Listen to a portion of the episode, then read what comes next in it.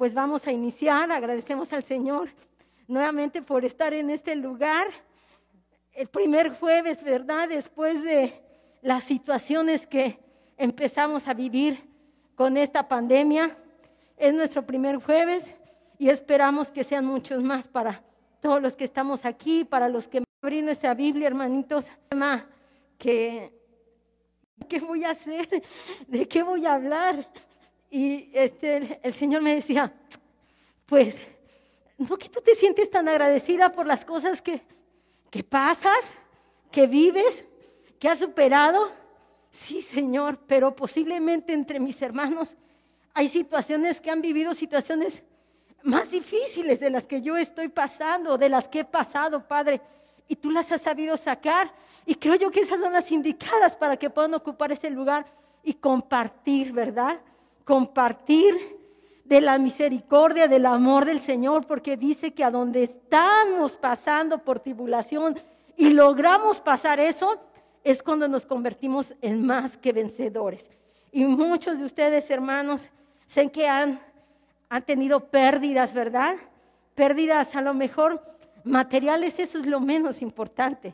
Las cosas materiales se recuperan, ¿verdad? En su momento, cuando el Señor así lo, lo decide. Pero las pérdidas humanas no se recuperan. La ventaja que nosotros como cristianos tenemos es que Sufrimos, pero sufrimos con esperanza, ¿verdad?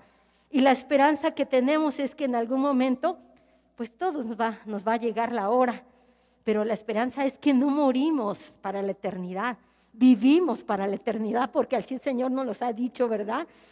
Vamos a ser eternos. Y es ahí cuando nos convertimos en más que vencedores, aunque la gente de allá afuera diga, es que eh, no puede ser, no les duele la pérdida, es que no puede ser, eh, pareciera que no tienen corazón. No, sí tenemos corazón, nos gozamos, pero el ver a la gente de allá afuera no significa que la gente de allá afuera sea feliz y nosotros los cristianos no seamos felices.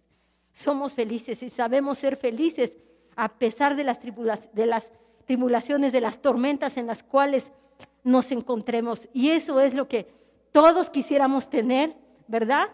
Todos quisiéramos vivir esa situación, que a pesar de las tormentas en donde estemos pasando, tengamos esa paz. Ser feliz no significa ver a una persona por allá afuera riéndose o riéndonos acá nosotros, ¿verdad? La felicidad no depende de la risa. No, la felicidad, dice la Biblia, que depende del gozo que nosotros podamos tener a pesar de esas dificultades en las cuales estemos pasando. Hay gente que eh, podemos ver que está riendo allá afuera, ¿verdad? Hay gente que a lo mejor realidad es prohibida. Tienen eh, felicidad por un momento, quizás. Aquellos que practican el adulterio, ¿verdad? Sienten felicidad quizás por un momento al tener relaciones sexuales prohibidas. Por un momento pareciera que tienen placer, pero dice la Biblia y lo está comprobado científicamente que esa gente es la gente menos feliz. Esa es la gente menos feliz. Porque felicidad no significa tener una risa en los labios, no, en, el rostro.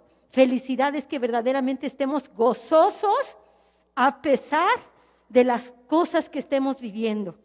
Y pues la pregunta es, eh, qué difícil situación, ¿verdad?, que estamos enfrentando como humanidad. Pues yo no recuerdo de mi vida haber eh, vivido una situación tanto difíciles en el área económica, social, familiar. No vivido, no se había pasado que hemos estado pasando, más sin embargo, ahí en la Biblia nos dice, ¿verdad? Nos enseña que el sufrimiento, las pruebas y todas las otras dificultades, y todas las otras dificultades humanas, eh, son inevitables para nosotros, incluso para nosotros los cristianos. La Biblia no nos promete y no nos va por ninguna preocupación, por ninguna dificultad. Dice que son inevitables. Tenemos, vamos a pasar por esa situación.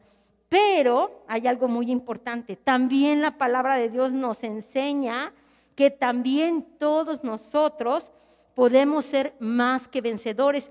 Y eso lo encontramos en Romanos 8, Romanos 8:37. Ahí encontramos que nosotros podemos ser más que vencedores. Y un ejemplo claro es, yo creo que más de, de una vez hemos leído, ¿verdad? O hemos escuchado, eh, pues, acerca de la vida de Pablo. ¿Quién fue Pablo? ¿Qué fue lo que pasó Pablo? ¿Qué vivió Pablo, verdad? Y al final, ¿en qué terminó convirtiéndose Pablo? Y Pablo lo podemos tomar ahí como, pues, como un ejemplo de todas las situaciones que él vivió y él pudo estar, tener felicidad.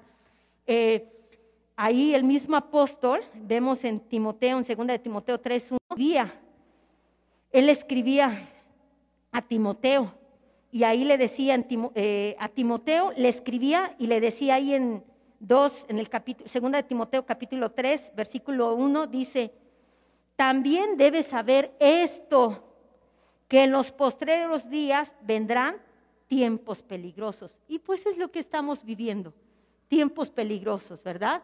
En donde quiera, mis hermanitos, en donde quiera podemos encontrar eh, algún peligro, alguna situación que nos pueda atormentar, en donde quiera. Eh, si Pablo las vivió, el mismo Jesús, el Hijo de Dios, vivió esas dificultades, ¿verdad? Pues mis hermanos, cuanto más nosotros vamos a pasar esas situaciones. Hace unos días, eh, pues así literal, yo le decía a mi esposo, este, tengo miedo. Decía, no, no tengas miedo, no va a pasar. Y, este, y, yo decía, sí, tienes razón, no, no, tengo miedo. Decía, Señor, eh, tú has dicho que vamos a pasar por sombras de valle, ¿verdad? Por sombras de muerte. Pero también tú dices que tú vas a estar ahí para infundirnos aliento. Y yo me tomo esa palabra. Y pues bueno, pasamos una situación y pues fue algo así ligero, pasajero, y pues hasta ahí se quedó, ¿verdad? Y aquí vemos lo que Pablo decía a Timoteo. Vendrán tiempos difíciles, y ya lo estamos viviendo. Tiempos difíciles en la familia, ¿verdad? Tiempos difíciles en dónde? En la economía, tiempos difíciles en cuestiones laborales, tiempos difíciles en muchos, en muchos aspectos, ¿verdad? Pero frente a todo esto, pues deberíamos de estar ¿cómo? ¿Cómo deberíamos de estar? Orando en todo tiempo, orando en todo tiempo. Eso es algo muy importante. Que pasamos situaciones difíciles como las pasa la gente de allá afuera, pero la diferencia de nosotros y una pregunta, ¿verdad? Y algunas de las cosas que de repente lo comentaba el pastor, decía, pero ¿cómo nosotros como cristianos enfrentamos ¿Cómo reaccionamos ante esas situaciones? ¿Cómo reaccionamos como cristianos? Porque todos los que estamos aquí somos cristianos, ¿verdad? Eh, reaccionamos igual que aquellos que no tienen temor de Dios. De repente cuando algo pasa, ¿verdad? La gente que no tiene temor de Dios y pasa una situación difícil en, en casa, ¿qué es lo que hacen? reclamar a veces, ¿verdad? Es tu culpa, se vuelve un caos ahí en la casa o en ocasiones hasta el reclamar a Dios. Señor, o sea, Dios, ¿a dónde estás? ¿No quieres Dios? Pero, ¿cuál es nuestra reacción? Nosotros como cristianos. ¿Debería de ser la misma como la gente de allá afuera? No, ¿verdad? Yo creo que ese testimonio muchos hermanos lo tienen y lo podrían dar, ¿verdad? Ahí en las es cuando nosotros debemos de sacar o sacamos lo que verdaderamente hay en nosotros. Eso es lo que debemos de tener cuidado, hermanos. Ver cuáles son nuestras reacciones ante las dificultades que podamos enfrentar. ¿Por qué? Porque aparte, ¿verdad? Eso lo sabemos y estamos seguros de que el Señor nos está mirando, ¿verdad? Él siempre tiene sus ojos puestos en nosotros. Pero la forma en que tú reacciones, la forma en que yo reaccione, hay gente que nos está mirando, nuestros hijos. La forma en que nosotros reaccionamos ante una necesidad, ¿verdad?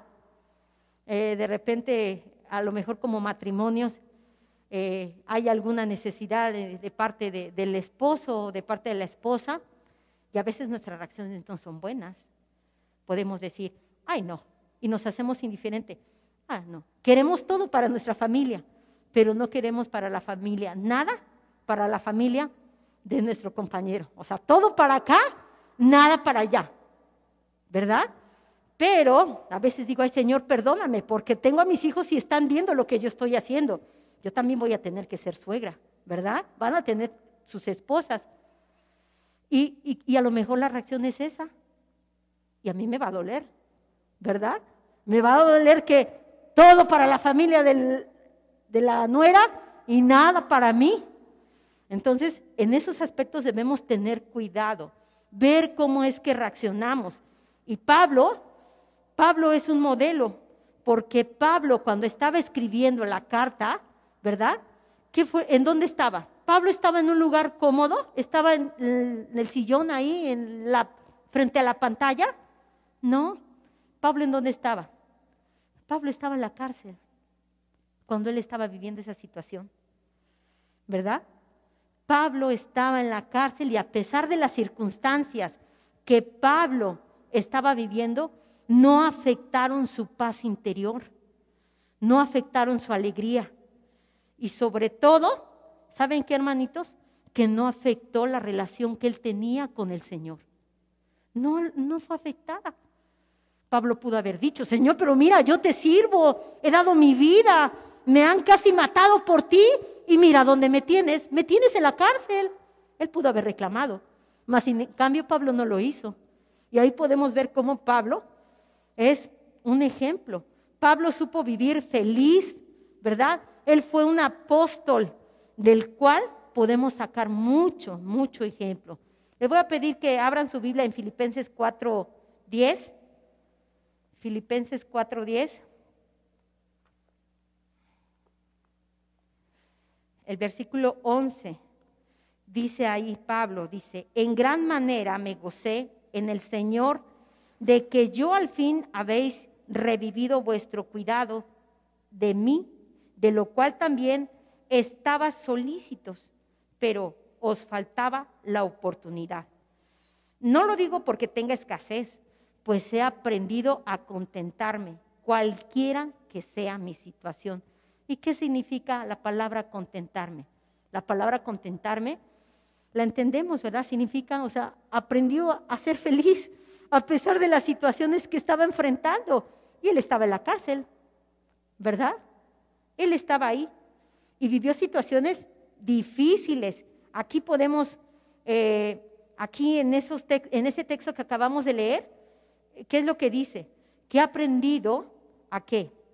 A no ser, él aprendió a no ser controlado por las circunstancias de la vida, por las circunstancias por las cuales estaba pasando. Eso fue lo que hizo Pablo. Él aprendió y nosotros también debemos aprender. Debemos, no lo sé, a, veces digo, voy a practicar, voy a seguir practicando. Cuando viva yo una situación difícil, como familia vivimos situaciones difíciles, ¿verdad? Mis hijos todavía están pequeñitos. Yo recuerdo a, unas compañeras que decían, o, a mi mamá, escuchaba decir esas cosas. Ay, hija, hijos pequeños, problemas pequeños. Hijos grandes, problemas grandes, ¿verdad? Y digo, bueno, yo todavía veo a mis hijos pequeños, ¿verdad? ¿Y qué dificultades podemos pasar en casa? Pues a veces el que nos hagan enojar porque se les encarga que hagan una tarea y no la hacen, o, no la hacen como uno quiere, ¿verdad? Y pues de repente pues perdemos el control. Y a veces reacciono y digo, ay Señor, perdóname, otra vez la volví a regar, ¿no? Entonces digo, ay Señor, ayúdame a practicar, a no perder el control de las situaciones que vivimos en cosas tan fáciles. Podemos perder el control, pues cuanto más en una situación, ¿verdad? Difícil, difícil, a lo mejor en alguna emergencia, en una enfermedad, a veces perdemos el control y nos olvidamos de que somos cristianos. Tengamos cuidado de las acciones que hacemos porque todo, todo tiene sus consecuencias. Todo tiene consecuencias en esta, en esta vida. Aquí nos damos cuenta también a través de la vida de Pablo, que él escribió la, carta a los filipenses, eh, ya lo mencionábamos hace ratito, cuando él estaba en la cárcel, ¿verdad? Él intentó ahí mostrar a través de esa carta que pues la vida que él vivía pues no era fácil, y no porque Pablo fuera masoquista, no porque a Pablo le gustaba sufrir. Él estaba decidido, ¿verdad? La convicción que tuvo Pablo cuando tuvo la revelación en el camino, ¿verdad? Cuando se iba hacia Tarso, fue algo determinante para la vida de Pablo. Fue algo que cambió su vida en su totalidad y a veces nosotros no la queremos cambiar. Y Dios nos da oportunidades. Cada día que despertamos es una nueva oportunidad, ¿verdad? Y aquí yo veía, Señor, ¿se podrá tener paz? ¿Se podrá tener felicidad viviendo situaciones difíciles? Y pues, pues ahí está Pablo. Pablo pudo, pudo, dice ser, eh, aceptar. Cuando Pablo estaba ahí encerrado y escribía esa carta y mostraba las circunstancias que lo rodeaban en su vida, eh, él tenía una, una actitud positiva, una actitud de agradecimiento. Y posiblemente Pablo, bueno, no posiblemente, sabemos que Pablo tenía un aguijón o una espina. ¿Y esa espina qué pudo ser? Pues una enfermedad, ¿verdad? Que, que lo agobiaba. Pero sabemos también, porque nos han, nos han enseñado, y la Biblia también nos ha enseñado ahí, ¿verdad? ¿Por qué motivos tenía esa situación Pablo? ¿Verdad? A veces somos orgullosos y pues a veces necesitamos que el Señor nos jale la orejita también. Entonces, eh, esa situación que estaba viviendo Pablo de, ese aguijón que tenía, Pablo oraba, Pablo le oró cuántas veces al Señor. La Biblia dice que él oró tres veces. Yo quiero pensar que estaba ahí, estaba duro y dale y seguido, no como en ocasiones nosotros tenemos una emergencia, una necesidad y oramos una vez y nos distraemos y vamos a hacer algo, ¿verdad? Y Pablo ahí se permaneció, estuvo orando al Señor. Dice la Biblia que tres veces, tres veces estuvo orando. ¿Por qué? Porque ese aguijón lo angustiaba, porque ese aguijón lo molestaba. Pero, ¿cuál fue la respuesta del Señor ante la petición de Pablo? ¿Cuál fue la respuesta? Encontramos ahí en 2 de Corintios 12, 9. Segunda de Corintios dice 12, 9 dice, y me ha dicho, bástate mi gracia. O sea, oró tres veces y Pablo le decía, Señor, quítame este aguijón. Señor, quítame este aguijón. Y el Señor le dijo, literalmente ahí está, ¿no? En segunda de Corintios, ya le encontramos, segunda de Corintios 9. Dice acá, segunda de Corintios 12, 9 dice, y me ha dicho, el, Pablo cuando oró, o sea, ¿cuál fue la respuesta? Dice, y me ha dicho, bástate mi gracia, porque mi poder es, mi poder se perfecciona en la debilidad. Por tanto, de buena eh, gana me gloriaré más bien en mis debilidades para que repose sobre mí el poder de Cristo. Dice acá, el Señor le contestó, Pablo, Tranquilo, Pablo, bástate de mi gracia. ¿Y qué es la gracia? La gracia es el favor inmerecido del Señor, ¿verdad? Y con eso, con eso tenemos, mis hermanitos. Eh, sé que han pasado situaciones, muchos han pasado situaciones muy difíciles, ¿verdad? Que con unas palabras, pues eso no se borra, no se olvida, no se olvida. Pero el Señor posiblemente, no posiblemente, el Señor sí sana esas heridas con el tiempo. Quizás no vamos a olvidar nunca a esa persona, la vamos a tener presente, ¿verdad? Pero el Señor está con nosotros. El Señor sí puede sufrir, suplir. El Señor sí puede poner esa sonrisa en nuestro corazón, en nuestra alma, puede traer paz, ¿verdad? Puede regresar ese gozo a nuestro corazón. ¿Por qué? Lo hizo con Pablo. Pablo a Pablo le contestó, Pablo, bástate de mi gracia. Pablo era un hijo del Señor, ¿verdad? Algo muy importante que debemos de tomar en cuenta también es que yo hace ratito les decía, Pablo es un ejemplo, ¿verdad? Para nosotros como cristianos, ya que a pesar de las circunstancias que él vivió, él en sus dificultades aceptaba y tenía paz, y no porque fuera masoquista, no porque le gustaba sufrir, porque él ya había tenido esa transformación y ese compromiso con el Señor. Y a pesar de ese aguijón que él tenía, él sirvió al Señor y posiblemente, imagínate, así como sirvió al Señor, sin ese aguijón, ¿qué más no hubiese hecho Pablo? ¿Qué más no hubiese hecho Pablo? ¿Verdad? Y pues si Pablo lo pudo, a Pablo le dijo el Señor, bástate de mi gracia. El Señor también nos dice a nosotros que nos bastemos de la gracia del Señor. Él puede hacerlo. Cualquier situación que nosotros estemos enfrentando, el Señor está ahí, ¿verdad? Y pues esto es muy importante. Dice, el Señor nos va a perfeccionar en nuestras debilidades. El Señor nos va a levantar. El Señor nos va a sacar de las preocupaciones que tengamos. Él lo puede. Él lo puede, mi hermano. Y nosotros también lo podemos. Porque la Biblia dice que todo lo podemos en Cristo que nos fortalece. ¿De dónde viene nuestra fortaleza cuando no tenemos fuerzas? Cuando nos sentimos decaídos, cuando estamos preocupados. Hay dos cosas. Hay gente que sí lo logra. Salir adelante. Tras ese eh, montón de preocupaciones, pérdidas, situaciones, a lo mejor no en la familia, posiblemente en lo económico. Hay gente que sufre, ¿verdad? O padece eh, cuestiones económicas. Eh, no tiene todos los días un pedazo de chuleta ahí en su casa, pero lo que tiene lo sabe disfrutar, lo sabe comer, lo sabe compartir y es agradecido con el Señor. El dinero no es la felicidad. Lo material tampoco es la felicidad.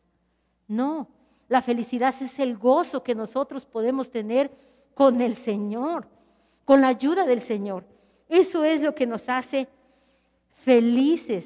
Y pues Pablo, aquí, eh, podemos ver que él aprendió también a vivir contento bajo cualquier situación.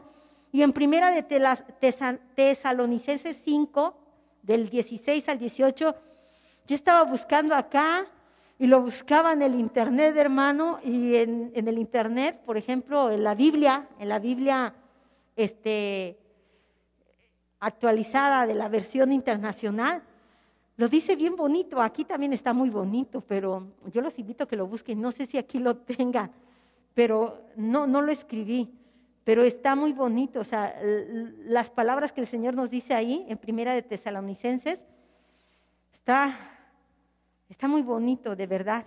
Dice en capítulo 5, del 16 al 18, dice así, dad gracias en todo, porque esta es la voluntad de Dios para con nosotros, con vosotros en Cristo Jesús.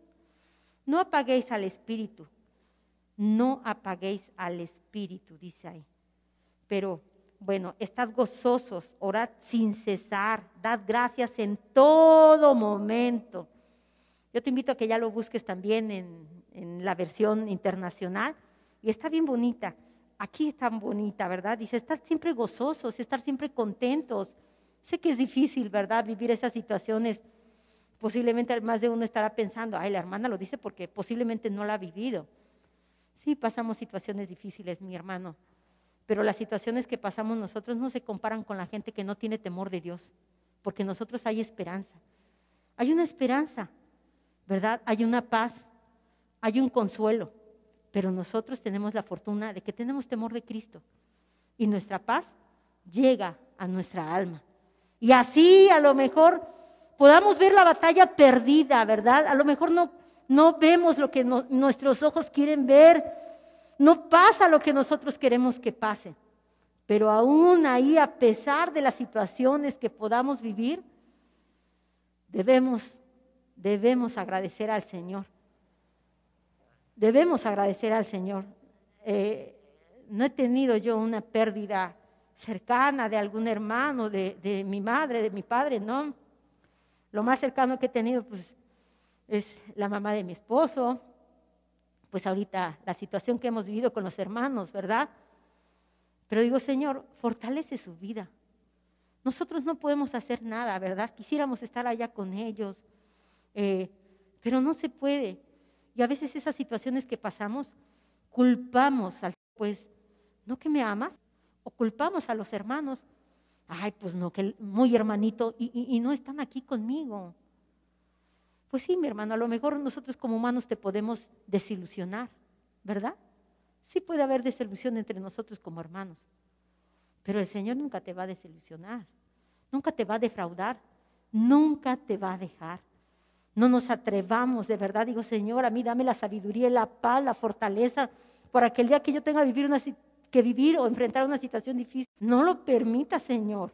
Ayúdame a actuar, a ser como verdaderamente decimos lo que somos, tus hijos. Al contrario, a pesar de esas situaciones, pues decir, Señor, pues gracias, así tú lo quisiste, ¿no?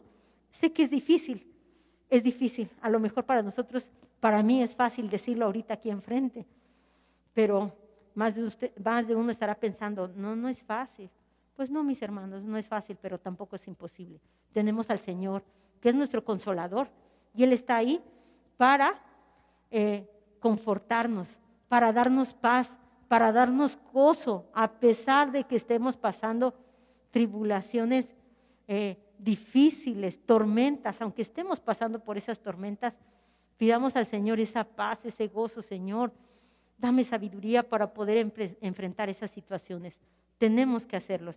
Y pues bueno, aquí hay una, este, algo que, que a mí me gustó y que las escribí. Y pues yo lo creo así que como cristianos debemos tener siempre presente en nuestra vida, en nuestra mente, ciertos eh, pensamientos o conceptos básicos y uno de ellos es que debemos saber y tener conciencia de que todas las situaciones, sean difíciles o sean buenas, van a ser temporales. Nada es eterno. Una enfermedad va a pasar, un dolor va a pasar, no puede ser eterno algo que nos esté lastimando tiene que pasar. Siempre algo, algo pasa, algo tiene que cambiar. Y pues esas situaciones, mientras eso, eso sucede, pues no, depende, no debemos depender de esas situaciones para ser personas felices o para ser personas infelices. Y lo otro también es que lo que más importa ante toda la situación que enfrentemos es que nuestra relación con Dios no la dejamos, no la debemos dejar de caer. El que menos tiene la culpa de las cosas que nos pasan es Dios. Pero a veces todo le queremos echar la culpa al Señor. Ay, Señor, si es que si tú estuvieras conmigo, si tan solo me hubieras escuchado. El Señor siempre está ahí. Lo que pasa que cuando ya necesitamos algo así urgente, una emergencia, ah, entonces ahora sí ya nos acordamos del Señor, ¿verdad? Mientras a lo mejor lo tenemos olvidado lo primero que debemos hacer es buscar y dar gracias al Señor. También tener presente que Dios siempre cuida de nosotros. Él sabe lo que estamos pensando, Él sabe por lo que estamos pasando y nada sucede con nosotros si Él no está de acuerdo. Nada sucede con nuestra vida si Él no lo permite. Siempre estar conscientes de eso. Y pues es importante, ¿verdad? Ver a Pablo como un hombre que a pesar de las circunstancias, él salió avante, salió triunfante, ¿verdad? Sirviendo al Señor en tiempos difíciles, él pudo tener paz, él pudo tener paz. Y normalmente nosotros como cristianos eh, en ocasiones tenemos históricas, relaciones teóricas, normalmente cuando aparentemente en nuestra vida pues no hay preocupación, ¿verdad? No hay tormenta aparentemente tenemos paz. Y entonces, pues, pero cuando ya vivimos situaciones difíciles, ahí cuando se vive una situación difícil, yo creo que es ahí cuando verdaderamente es cuando se tiene una relación con el Señor y ahora sí, de aquí me agarro, de aquí nos agarramos y de ahí podemos ver también la firmeza del cristiano, porque yo no le puedo echar la culpa a, a la iglesia por las situaciones que nos pasan. No me puedo resentir con la iglesia porque a lo mejor no me vinieron a ver, no estuvieron conmigo cuando yo los necesitaba. Pues posiblemente no estuvieron ahí físicamente contigo, mi hermano. Pero en las oraciones yo considero que todos cuando oramos, ¿a quién ponemos en las manos de Dios en primer momento? En primer lugar. ¿A quién ¿En quién pensamos? Pensamos cuando estamos orando y decimos, Señor, ay, ya amaneció otra vez, dame fuerzas para iniciar, dame sabiduría para vivir el día. Señor, pero pongo en tus manos a quién? O sea, la gente que más amamos, ¿no? Pongo en tus manos en primer lugar a mi esposo, a mis hijos, a mi mamá, a mi papá. Y ahí empezamos a mencionar toda la lista, ¿verdad? Pero sin lugar a dudas, no se nos olvida también, Señor, ponemos en tus manos también nuestros hermanos en Cristo, nuestra familia en Cristo. Señor, guarda nuestras vidas. Siempre estamos orando. Entonces, la oración, la oración puede mucho. Eso es muy importante. Y realmente cuando se viven esas situaciones es cuando realmente tenemos una relación muy estrecha con el Señor. Posiblemente en ocasiones perdemos los pies sobre la tierra y esa relación no se da. Y pues, bueno, yo creo que ya para terminar, hermanos, finalmente aquí yo puedo ver que el mayor auxilio que tuvo Pablo atravesando esas circunstancias difíciles que él enfrentó fue eh, que en su aprendizaje como ser, como persona feliz, como persona agradecida con el Señor a pesar de esas dificultades que vivió, fue haber aprendido a tener su mirada y seguir al gran y perfecto ejemplo de Cristo. Él tenía su mirada en él, él no tenía la mirada en el hermano que está sentado ahí al lado, no. Mis hermanos, te podemos fallar, el hermano que está ahí al ladito, el que está ahí atrás, a lo mejor te podemos fallar, pero el Señor nunca te va a fallar. Por eso Pablo no le falló al Señor, porque Pablo tuvo su mirada siempre bien cimentada en quién? Al gran ejemplo. ¿Y quién es ese gran ejemplo? Al Señor Jesús. De ahí no eh, tenían la gente que colaboraba con él, ¿verdad? No recuerdo, hermano Enrique, el nombre en este momento cuando eh, ellos, y bueno, se separaron, ¿verdad? Y él fue por un lado y él fue por otro, ambos haciendo la misma situación. Pero no por eso dijo Pablo, ah, no está de acuerdo conmigo, ay, es hermano, y se alejó. No, no, no, no, porque él estaba consciente de quién, a quién, en quién había creído, en el Señor. Y él, pues no la abandonó hasta el último momento. El Señor estuvo ahí. Y pues, mis hermanitos, yo no sé cuáles sean eh, sus luchas, sus tribulaciones, sus enfermedades, sus dificultades, sus preocupaciones. Yo no lo sé. No, ni, ni, usted sabe las situaciones que, que uno vive, ¿verdad? Que uno trae, las preocupaciones que uno carga. Usted no las sabe, ni yo tampoco las sé, ni nuestro pastor las sabe. No, tampoco el pastor las sabe, ¿verdad? Pero de algo sí estamos conscientes, que como nosotros como cristianos, de eso debemos estar conscientes, ¿verdad? Eh, como cristianos, eh, como cada qué tiempo el enemigo estará queriendo atacarnos. ¿Cada año? ¿Cada mes? ¿Cada ocho días? No, en todo tiempo el enemigo busca alguna situación para atraer nuestra atención. Pero ¿de qué va a depender que nosotros no volteemos hacia allá? ¿Saben de qué va a depender? De la relación que verdaderamente tengamos con el Señor. ¿Y esa relación cómo la podemos tener? Pues, pues con la lectura de la Biblia, ¿verdad? ¿Cómo? Pues con la oración, con la oración. Y ahí en, en Juan podemos tener muchas preocupaciones, nos podemos encontrar con ánimos muy, muy abajo, pero las fuerzas las podemos retomar y ¿De dónde podemos tomar esas fuerzas? Pues con la palabra del Señor, aquí en sus promesas. Vemos, busquen ahí, hermanos, Juan 16, 32. En Juan 16, 32.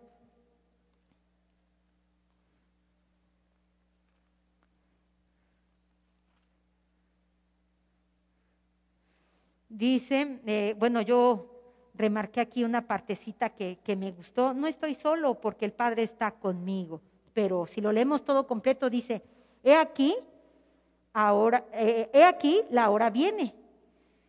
Y ha venido, y ya.